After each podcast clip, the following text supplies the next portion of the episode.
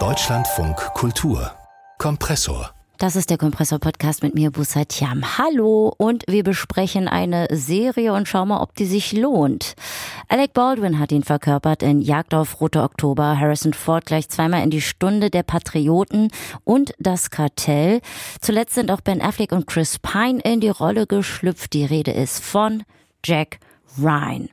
Neben den Filmen gibt es auch viele Romane und Videospiele. KritikerInnen sehen in seiner Figur eher einen weißen Ritter in einer Kalter Krieg-Fantasy-Welt. Also was ist dran? Erfunden wurde Jack Ryan vom Romanautor Tom Clancy und natürlich eine erfolgreiche Serie bei Amazon Prime darf da nicht fehlen. Die dritte Staffel ist aktuell gestartet und die Bösen sind mal wieder die Russen. Eine kleine Gruppe linientreuer Russen hat einen Plan geschmiedet, die Sowjetunion wiederherzustellen. Mittels eines Nuklearschlags, um Chaos zu verbreiten. Die Waffe wurde gebaut und sie wird gerade verlegt. Ich versuche nur, das Richtige zu tun. Oha.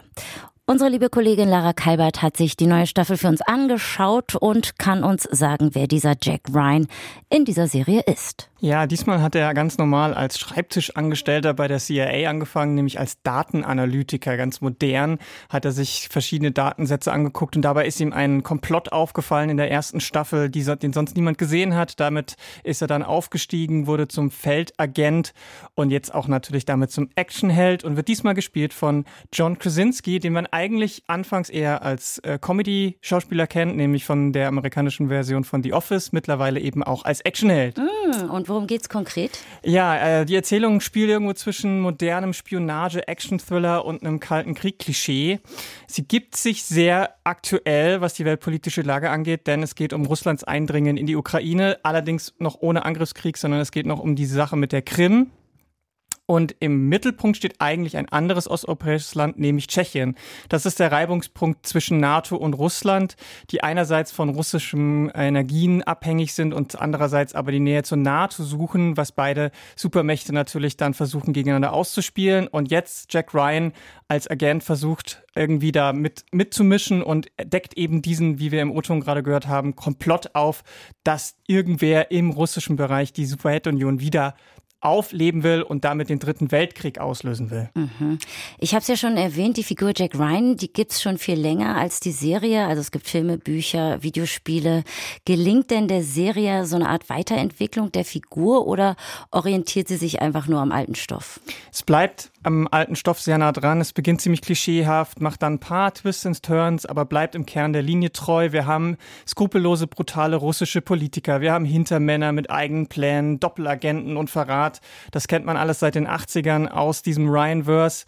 Und man merkt es auch daran, dass sämtliche Geheimdienste können sich scheinbar frei und ohne Konsequenzen in der ganzen Welt bewegen, dort für Tohuwabohu sorgen und dann äh, zahlreiche Verfolgungsjagden und Schießereien in halb Europa durchführen, ohne dass es irgendwie größere Probleme gibt. Und gleich in der ersten Folge ist der Bodycount super hoch, bereits zweistellig. Also die Leute sterben da nach äh, in den Sekundentakt. Sogar der russische Verteidigungsminister wird per Auftragsmord umgebracht. Und natürlich geht's nur um die USA und Russland und sonst nicht mehr so viele Leute. Und diese Inszenierung ist auch sehr bedeutungsschwanger. Immer wenn es um die bösen Russen geht, hört man so einen choralen Männergesang, der irgendwie so eine Bedrohung situieren soll. Aber die Action-Szenen bleiben gleichzeitig ziemlich statisch und sind sehr offensichtlich choreografiert. Äh, und damit schaffen sie es nicht, einem so wie ein moderner Actionfilm zu packen und mitzureißen. Mhm. Ich äh, höre eine leichte Kritik heraus. ist es denn jetzt letztendlich alles nur unterhaltsame Action oder geht die Serie doch irgendwo noch in die Tiefe? Du hast ja auch schon ein bisschen es anklingen lassen, aber äh, lässt sie sich auch wirklich politisch lesen? Naja, wenn man Tom Clancy ein bisschen kennt und seine Einstellungen, dann schon. Er bietet halt wie immer einfache Lösungen für komplexe Konflikte und die Welt ist natürlich seit den 80ern komplexer geworden. Äh, sie bietet viel militärisches Muskelprotzen mit äh, markigen patriotischen, US-patriotischen Sprüchen natürlich. Ähm, und genauso wirkungslos wie diese Sprüche sind dann eben auch die Feuergefechte und die Versuche der Serie irgendwie einen politischen Kommentar abzugeben, in dem das Drehbuch und die Situation halt um das Thema Ukraine so herumtanzt, aber nie irgendwie konkret mal Stellung bezieht. Und ähm, Tom Clancy sieht ja, oder sah, der ist ja mittlerweile verstorben, immer die Schuld für die internationale Schwäche der USA bei den Intellektuellen und der, den liberalen Mainstream-Medien. Denn er sagt immer, Amerika wäre ein besseres und stärkeres Land, wenn es einfach mal die harten, guten Jungs ranlassen würde. Ui. Aber die Bürokraten verhindern das immer. Und das kommt in der Serie halt auch immer wieder vor. Man sieht, dass es immer die bürokratischen Bremser in der CIA sind, die Jack Ryan irgendwie behindern. Und dieses militärgläubige, rechtskonservative Spektrum ist eben auch in dieser Serie drin. Und ähm, dementsprechend ist das Einzige, was Jack Ryan eigentlich nur noch von James Bond so unterscheidet, ist der fehlende Chauvinismus von Jack Ryan. Der hält sich da noch zurück, aber in seiner Botschaft ist er dann doch eher simpel und kritikwürdig. Die Einschätzung von Lara Kalbert über die dritte Staffel von Jack Ryan gibt's zu sehen bei Amazon Prime. Und mehr Kompressor-Inhalte gibt's natürlich auch in unserer Deutschlandfunk Kulturaudiothek.